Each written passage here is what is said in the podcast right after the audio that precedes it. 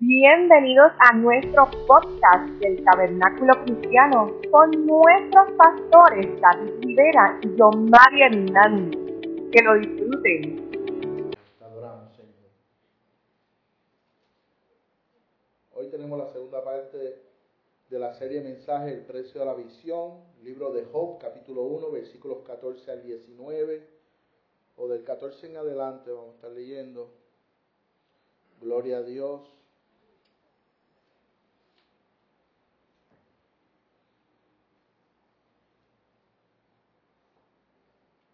Dice la palabra de Dios en el nombre del Padre, del Hijo, bajo la reverencia del Espíritu Santo. El pueblo dice, amén. Y vino un mensajero a Job y le dijo, estaban arando los bueyes y las asnas paciendo cerca de ellos y acometieron los sabeos y los tomaron y mataron a los criados a fila de espada.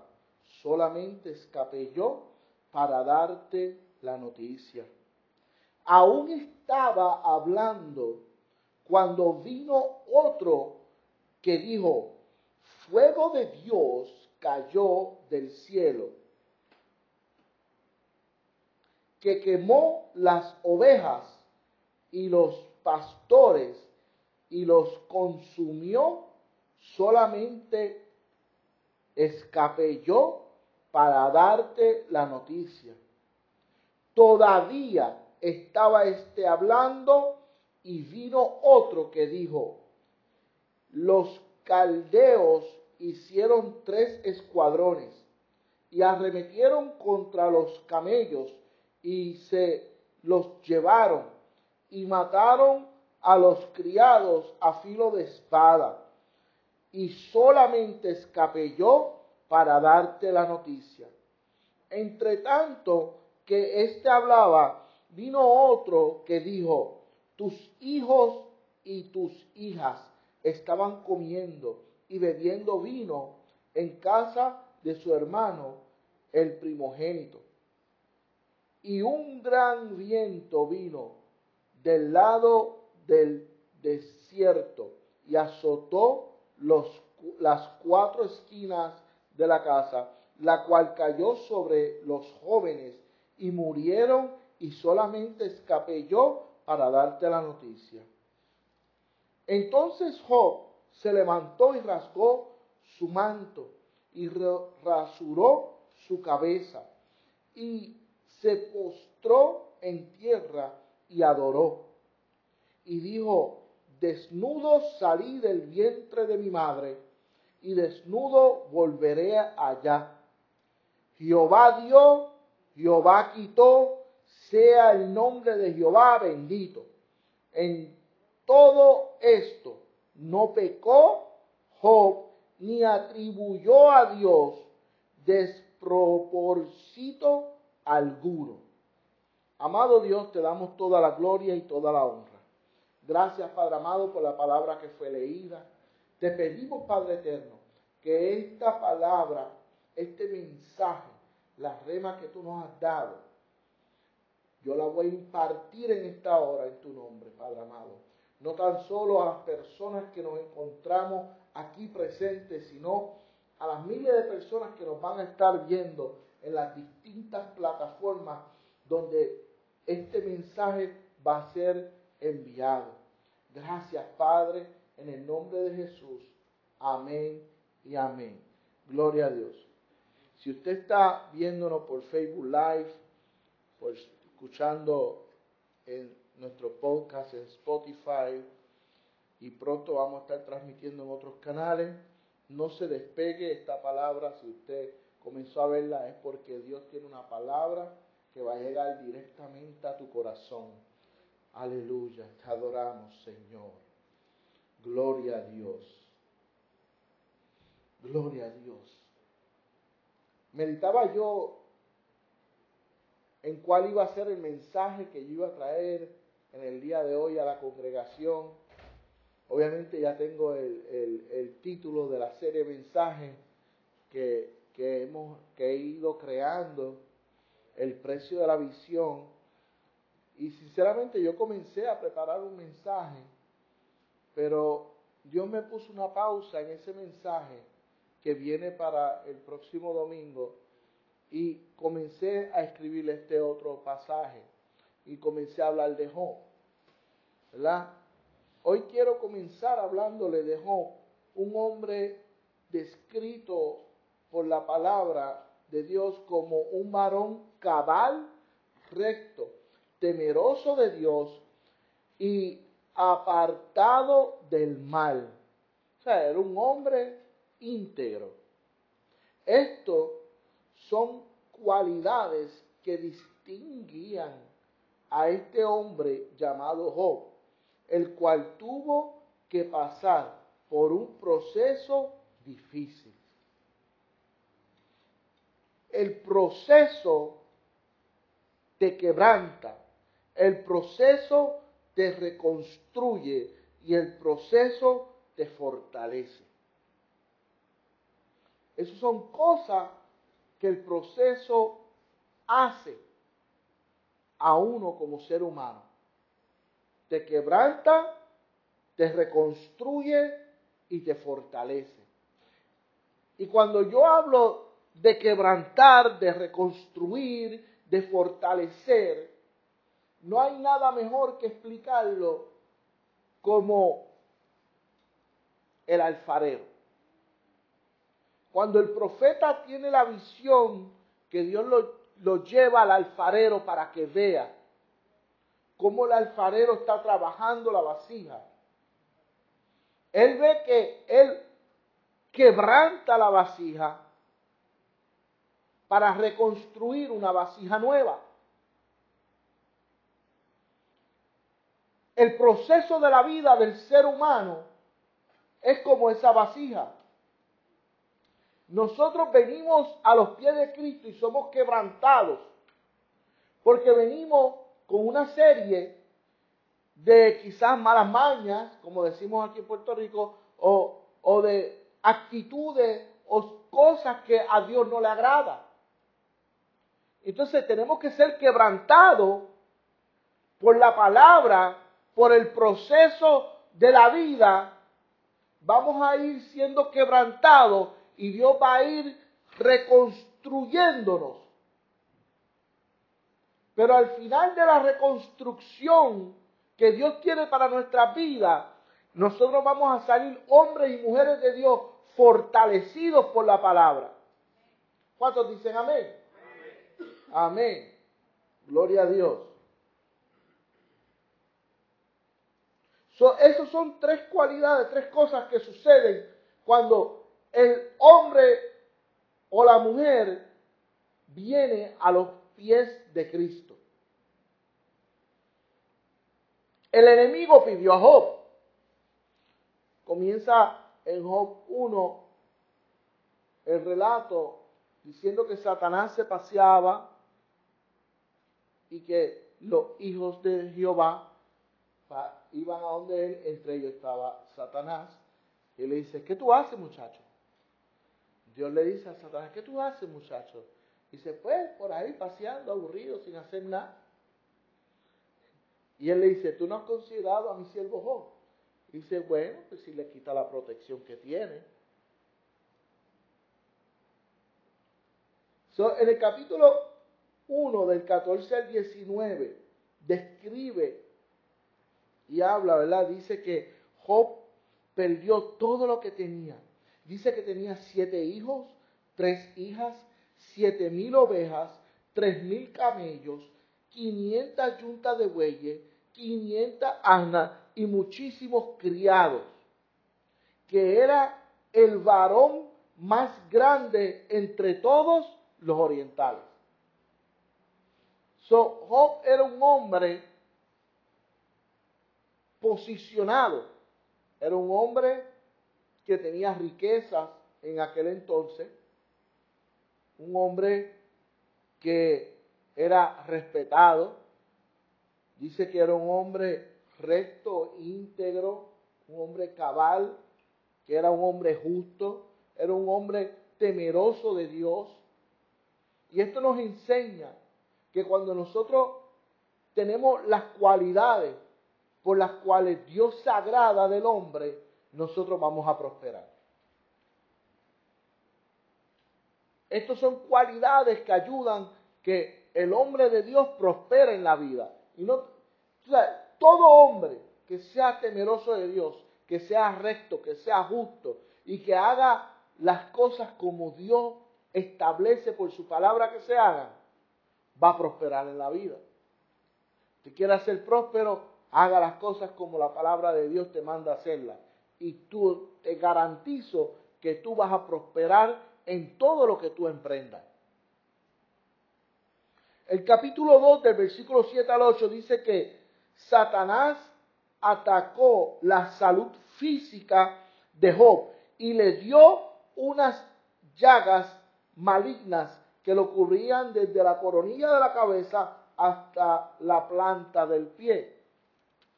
So, Satanás ataca físicamente, no tan solo atacó lo material y Job pierde todo lo material. Y me imagino que muchas personas dirán, bueno, perdí todo, pues vuelvo y reconstruyo nuevamente. Gracias a Dios tengo salud, pero llegó el momento y perdió su salud. Perdió todo y perdió su salud. Hay personas en la vida que se han quitado la vida solamente porque perdieron todo. Tienen salud, pero perdieron todo en la vida y, y se quitan la vida. Hay otros que se sumen dentro de una depresión tan profunda porque pierden ciertas cosas a las cuales se aferran.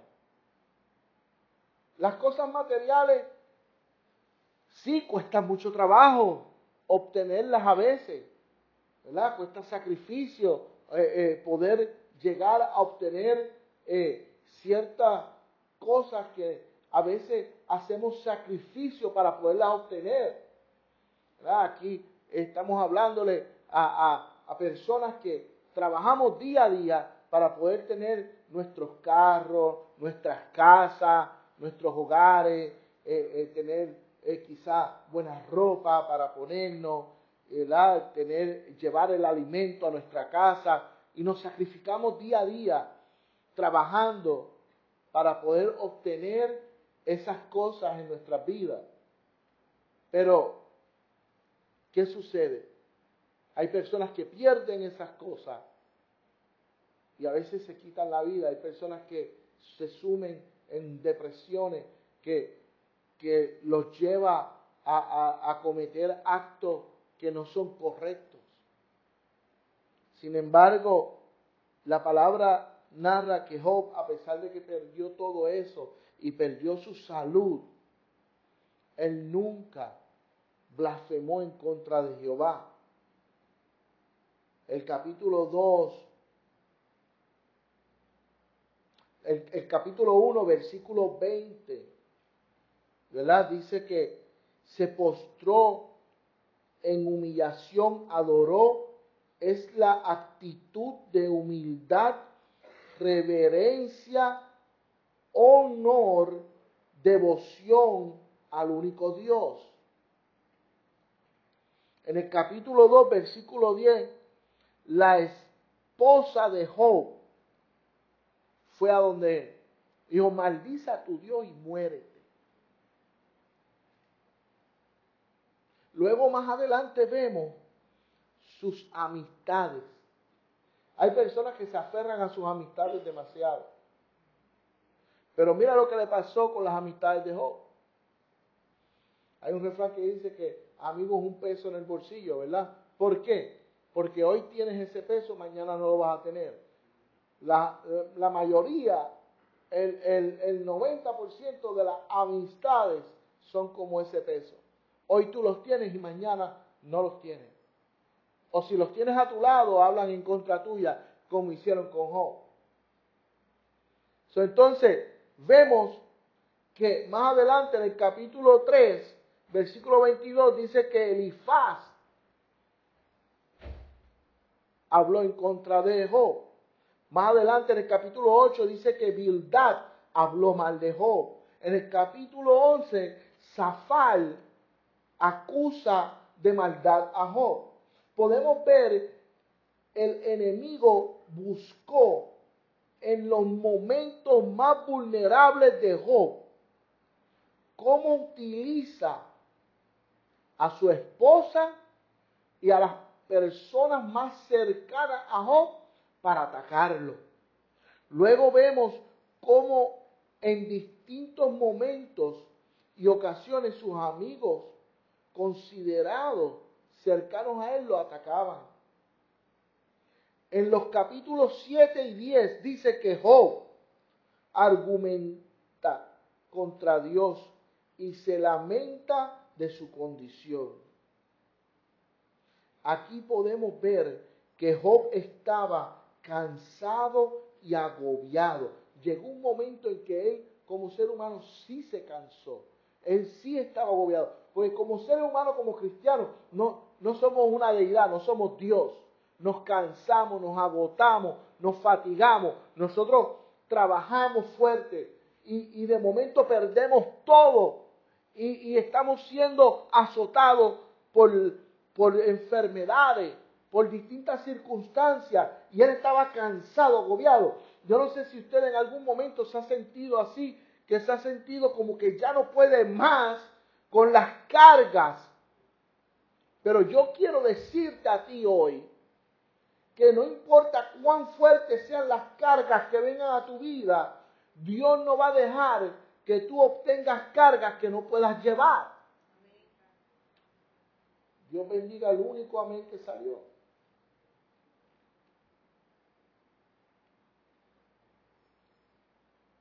Nosotros como cristianos tenemos que aprender que no importa cuán difícil tú creas, y, lo digo de esta manera, que tú creas que sean las cargas que están viniendo a tu vida, Dios si permitió que pasaras por esa circunstancia es porque Dios sabe que tú puedes salir de ella. Es porque Dios sabe que tú tienes la capacidad. El Padre sabe que tú tienes la capacidad de poder salir hacia adelante, no importando las pruebas y las dificultades que han venido a tu vida. ¿Cuántos dicen amén? Próximo domingo les traigo más café. Ahí salió un amén fuerte, aleluya.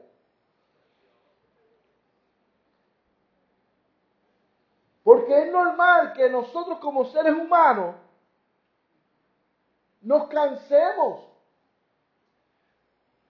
Abraham esperó, hablábamos en la primera serie, hablábamos de Abraham. Abraham esperó 25 años aproximadamente por la promesa del hijo que Dios le había dado. En eso, durante ese proceso de 25 años, él se cansó. Digo, pero ¿cuándo va a llegar el hijo de la promesa? Ya me lo prometió siendo anciano, todavía me estoy envejeciendo cada día más y no acaba de llegar la promesa. Y a veces vemos cómo pasan las circunstancias y pasa el tiempo en nuestra vida y vemos que no se cumple la promesa, pero sí vemos cómo sí vienen las pruebas.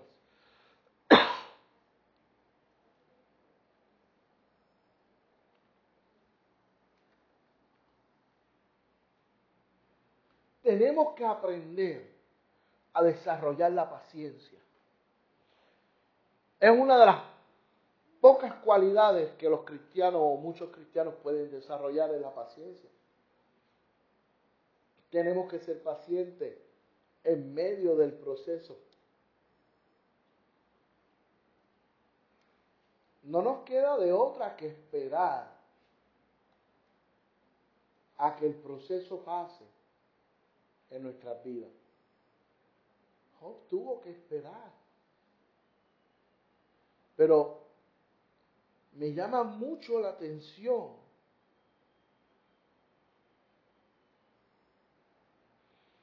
lo que les mencioné en el capítulo 1, versículo 20, lo que Job hace. Y esto es algo que que nos preguntamos qué debemos hacer en medio de la dificultad. Entonces, pastor, ¿qué debemos hacer? Usted me pregunta, ¿qué debemos hacer en medio de la dificultad? ¿Qué debemos hacer en medio del problema? ¿Qué debemos hacer en medio de, de la ansiedad que nos cubre cuando pasamos por estos procesos de la vida? Hagamos lo que hizo Job. Capítulo 1, versículo 20. Se postró en, humilde adoración.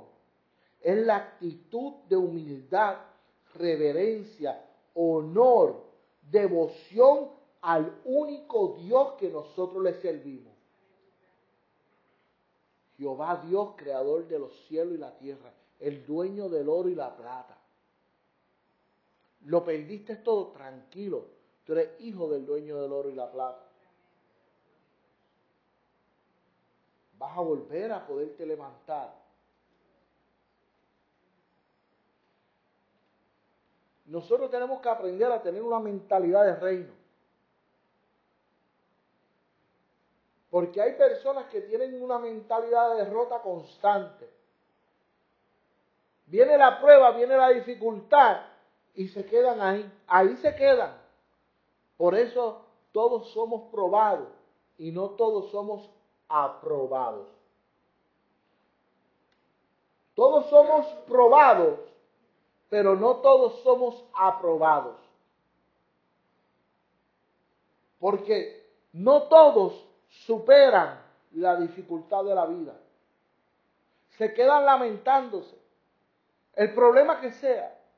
A mí me abandonó mi papá, a mí me abandonó mi mamá. Sí, es un proceso doloroso. Todo el mundo me abandonó, esto y lo otro. Sí, es un proceso de dolor. A uno le duele esas cosas. Que en medio de la prueba todo el mundo te dé la espalda. Que en medio de la prueba y la dificultad que tú estés pasando, tú deseas que alguien se acerque a ti y te extienda la mano y te ayude a superarte, a salir hacia adelante. Eso es lo que uno espera de las amistades cercanas. Pero a Job no le pasó eso. A Job, incluyendo hasta su propia esposa, le dio la espalda. Sus amistades cercanas hablaron mal de él, le dieron la espalda también.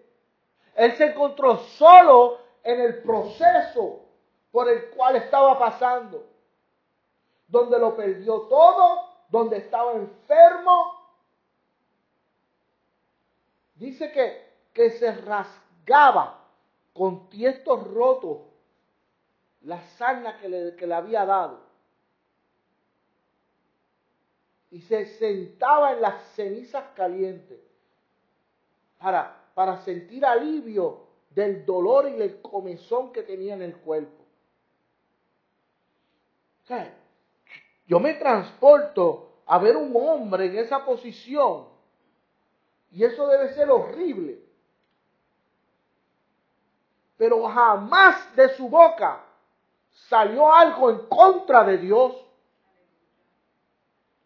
Sin embargo, dijo, Dios dio, Dios quitó, sea el nombre de Jehová bendito. Rasgó su vestidura, raspó su cabeza en símbolo de reverencia a Dios. Y dice que ¿qué fue lo que hizo? Adoró a Jehová. Entonces hay muchos que en medio del proceso de de adorar a Jehová están maldiciendo a, a, Raimundo y todo el mundo. Como dice por ahí, bajan todos los santos.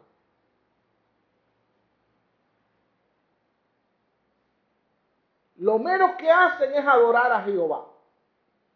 En medio del proceso, adora a Dios. Alaba a Dios envuélvete en una atmósfera de adoración. Nosotros por naturaleza, los que tenemos mentalidad de reino, adoramos a Dios cuando estamos pasando el proceso de igual manera que cuando estamos en bienestar. Porque es fácil adorar a Dios. Es fácil predicarle. Es fácil hablar de prosperidad. Es fácil hablar de bendición cuando todo está bien, cuando en el proceso está todo bien, cuando la nevera está llena de alimentos, cuando no hay escasez en tu casa. Lo que no es fácil es tener que predicar de la misma manera, hablar de Dios de la misma manera, promover el reino de Dios de la misma manera, adorar a Dios de la misma manera cuando estás pasando por el proceso difícil de tu vida. ¿Cuántos dicen amén?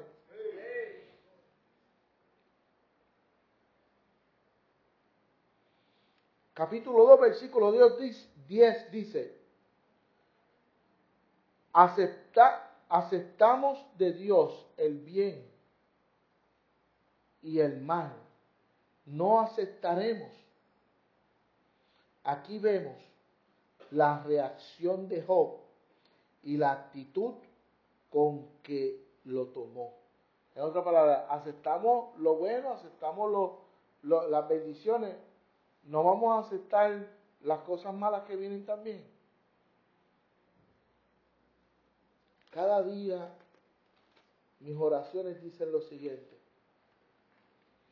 Señor, gracias por todo lo que me has dado. No digo gracias a Dios por lo bueno, sino digo gracias a Dios por todo lo que me has dado. Porque si Dios me lo dio, amén. Y si Dios me dio un proceso por el cual tengo que pasar, amén. Porque Él sabe el por qué tengo que pasar por ese proceso. Hay procesos por los cuales tú tienes que pasar, donde Dios te va a probar, pero es necesario que pases por ese proceso. Sí, es necesario.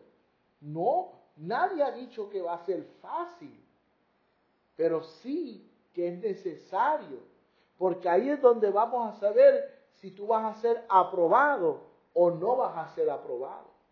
Ahí vamos a ver si tú estás capacitado para subir al próximo nivel de gloria al cual Dios te quiere llevar.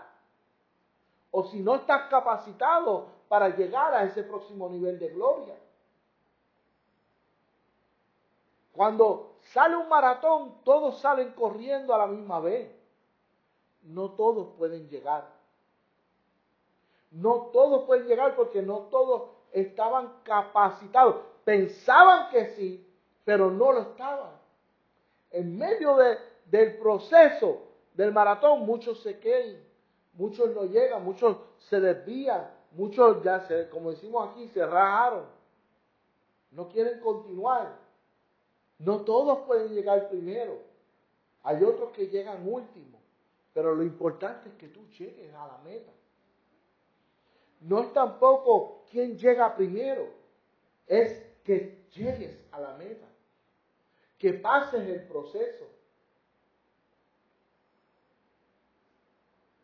El capítulo 12 y 26 habla de que Job proclama el poder y la sabiduría de Dios. La Biblia dice en Santiago 1.5,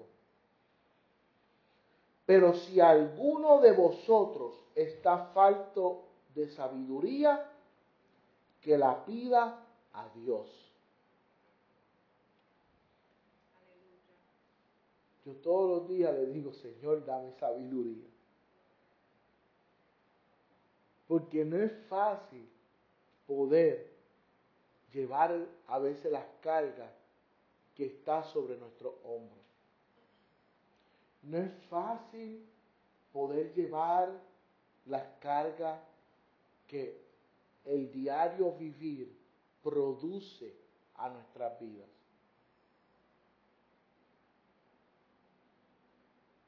El rey Salomón, de todo lo que podía pedirle a Dios, lo único que le dijo fue, dame sabiduría para poder dirigir a tu pueblo. Lo único que él le pidió a Dios fue, Señor, dame sabiduría para poder dirigir a tu pueblo. Eso lo llevó a él. Él pudo haber dicho, Señor, dame, quiero ser el hombre más rico y poderoso de la tierra. Y Dios se lo hubiese dado. Pero si no tenía sabiduría para manejar la riqueza, al otro día que podía quedar pobre. Y lo hubiese perdido todo. Ustedes sabían que las estadísticas dicen que más del 90% de las personas que se ganan las loterías quedan empobrecidas nuevamente. ¿Por qué? Porque no saben manejar con sabiduría lo que obtuvieron. Yo conocí a uno aquí en Puerto Rico que se ganó la lotería y él me llamaba a, mi negocio para yo darle servicios en el hogar. Nosotros íbamos y veíamos cómo él despilfarraba. Mira, es una cosa increíble.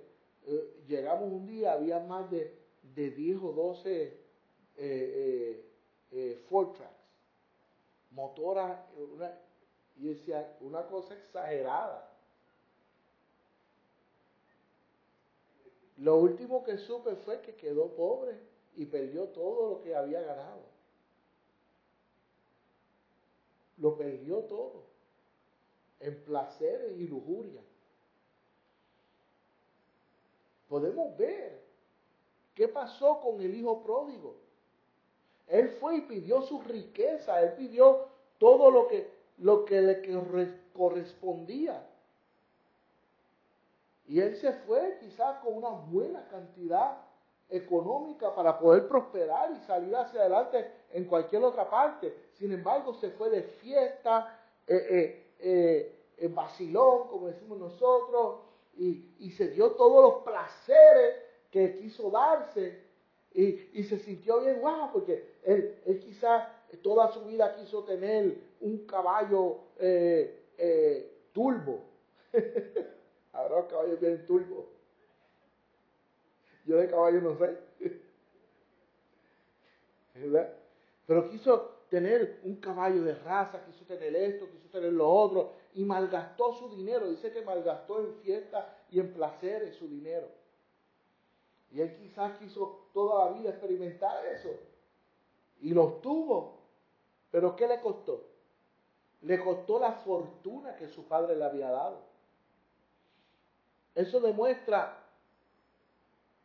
la poca tolerancia, la poca sabiduría que esa persona tenía. En la vida real eso sucede.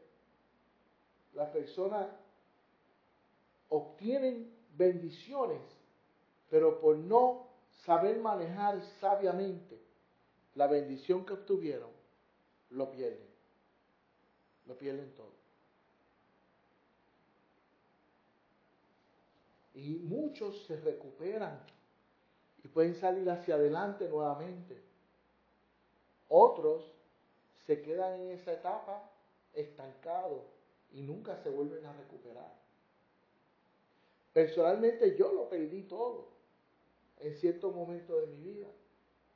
Quizás por, por la falta de sabiduría, la falta de entendimiento, de tolerancia, X, Y cosas, malas decisiones por no escuchar quizás consejos sabios de otras personas y analizarlo. Pero gracias le doy a Dios que me volvió a levantar y he prosperado en la vida y con mucha sabiduría manejo todo lo que hago. Tenemos que ser pacientes en la vida. No podemos anticiparnos, no podemos desesperarnos. Y si yo le pregunto que levanten las manos todos los que confían en el Señor, levanten las manos todos los que confían en el Señor. Todo el mundo la va a levantar. Entonces, si tú levantas la mano y tú dices que confías en el Señor, ¿por qué te desesperas en el momento de prueba? ¿Por qué te tienes que desesperar? Y no aprendes a confiar en Dios, a que Dios haga el milagro en tu vida.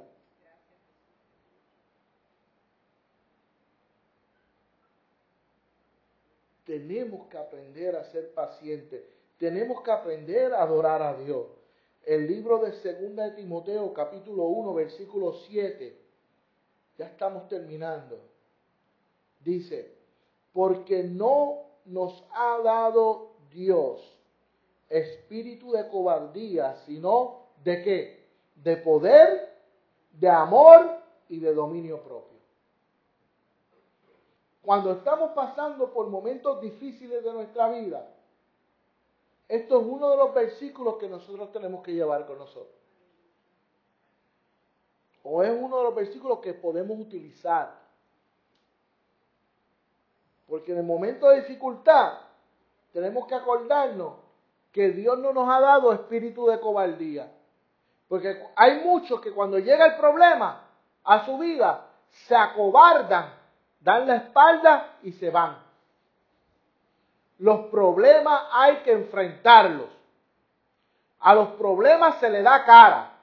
¿Qué sucedió? Vamos a arreglar este problema. Si Dios dice que no nos ha dado espíritu de cobardía, ¿por qué tienes que engañarte?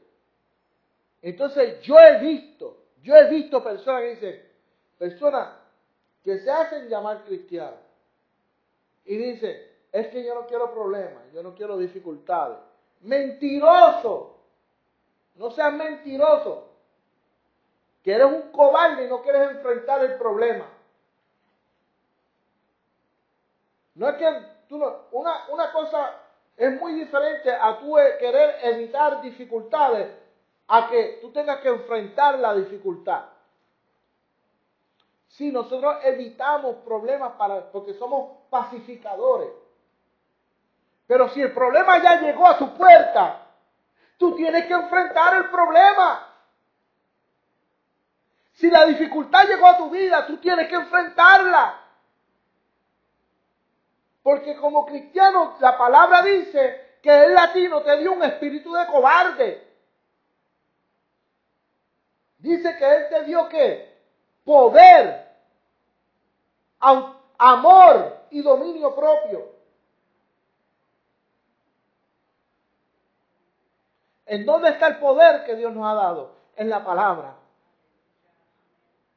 en la oración, en el ayuno, en el estudio de la Biblia. En confiar y esperar que todo surja en el momento indicado de Dios. No podemos ir muy apresurados, tampoco podemos ir muy lentos. Tenemos que ir de acuerdo al paso que Dios estableció en nuestras vidas. Job era un hombre de visión, por eso prosperó en la vida. Job era un hombre de visión y pagó el precio de la visión. Por eso se titula El precio de la visión. Job pagó el precio de la visión.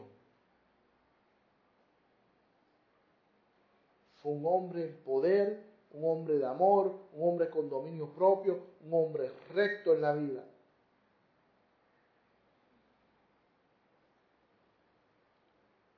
¿Qué sucedió con Job cuando el proceso terminó en su vida? Narra el capítulo 42, los versículos 7 al 9, dice que la ira de Dios se, se encendió contra los que hablaron contra Job.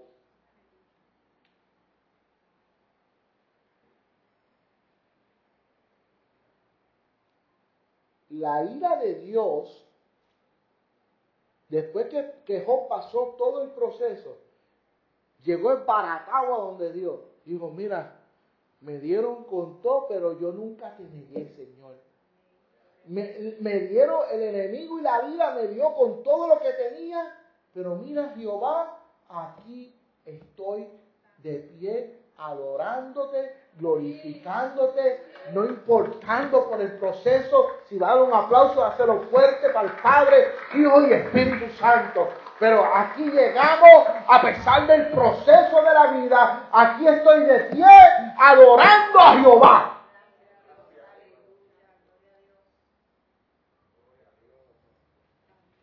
Y él llegó al final de la meta. Y Dios vio ese sacrificio en él y dijo, yo me imagino, ¿verdad? La Biblia no lo dice de esa manera, eso soy yo aquí narrando solo. Pero yo me imagino a Dios diciendo, wow, este hijo mío ha llegado aquí a pesar de todo y todavía sigue aquí adorándome, glorificándome. Cuando lo tenía todo me adoraba y ahora que no tiene nada me sigue adorando. A este hombre yo lo voy a bendecir.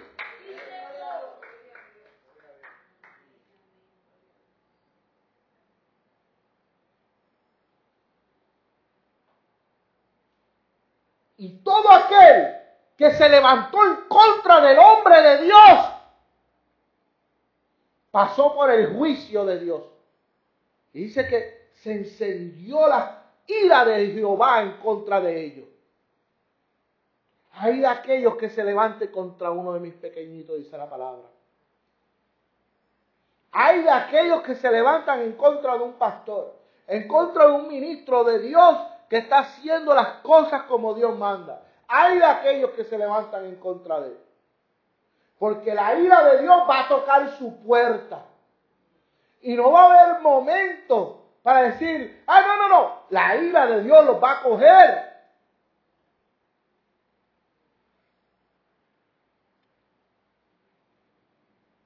Arrepiéntete, pecador. Arrepiéntete si tú te has levantado en contra de un hombre de Dios, estás a tiempo de arrepentirte.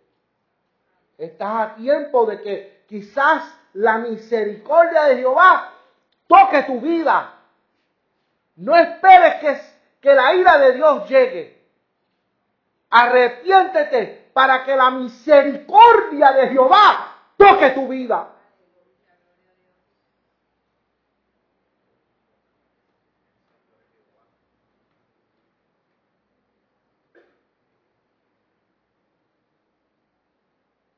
Dice en el capítulo 42, el versículo 10, que cuando Job oró por aquellos que hablaron en su contra, Dios le duplicó su fortuna. Mira lo que Job hizo. Job vio cómo la ira se encendió en contra de aquellos que le hicieron mal a él en contra de aquellos que le dieron la espalda. Y eso incluyó su esposa. La ira de Jehová cayó contra su esposa y contra todos aquellos que hablaron mal de él y que le dieron la espalda. Y Dios vio ese acto de bondad de parte de él. No dice que le quitó la ira a aquellos, solamente dice que los bendijo de tal manera que le duplicó todo lo que había perdido. Dios multiplicó las bendiciones que él había perdido, se las multiplicó. Porque a pesar del proceso que él había pasado, él tuvo un acto de misericordia en contra de sus enemigos. Él no, él no dijo, ay, qué bueno. Ah, como pica la sarna ahora, ¿ah? ah como, la estás pasando, ¿verdad? Él no fue a burlarse de ellos. No, él no fue a hacerle burla a aquellos que un día se, mofaron, se burlaron de él, que un día eh, eh, le trataron mal. No, él simplemente fue y dijo, Señor, ten misericordia de ellos te pido que tengas misericordia de ellos. Y ese acto movió a Dios, ese acto movió a Dios para bendecir de tal manera a Job que le multiplicó, dice que le multiplicó todo lo que había perdido. Sin embargo, hay muchos que cuando ven que sus enemigos están siendo azotados, castigados o pasando por el proceso que estén pasando, se alegran. ¡Ay, qué bueno! Dios nos agrada eso. Dios nos llama a que tengamos misericordia de los demás. Dios nos dice que oremos por nuestros enemigos. Ora por tu enemigo para que Dios tenga misericordia de ellos. Eso es lo que tenemos que hacer. Póngase de pie. En medio del proceso, esto nos enseña que Job nunca quitó su mirada de Dios. Usted nunca quite su mirada de Dios. Ya llegó el final de este episodio, así que si te gustó nuestra transmisión, te invito a que nos sigas. Entonces nos vemos hasta la próxima.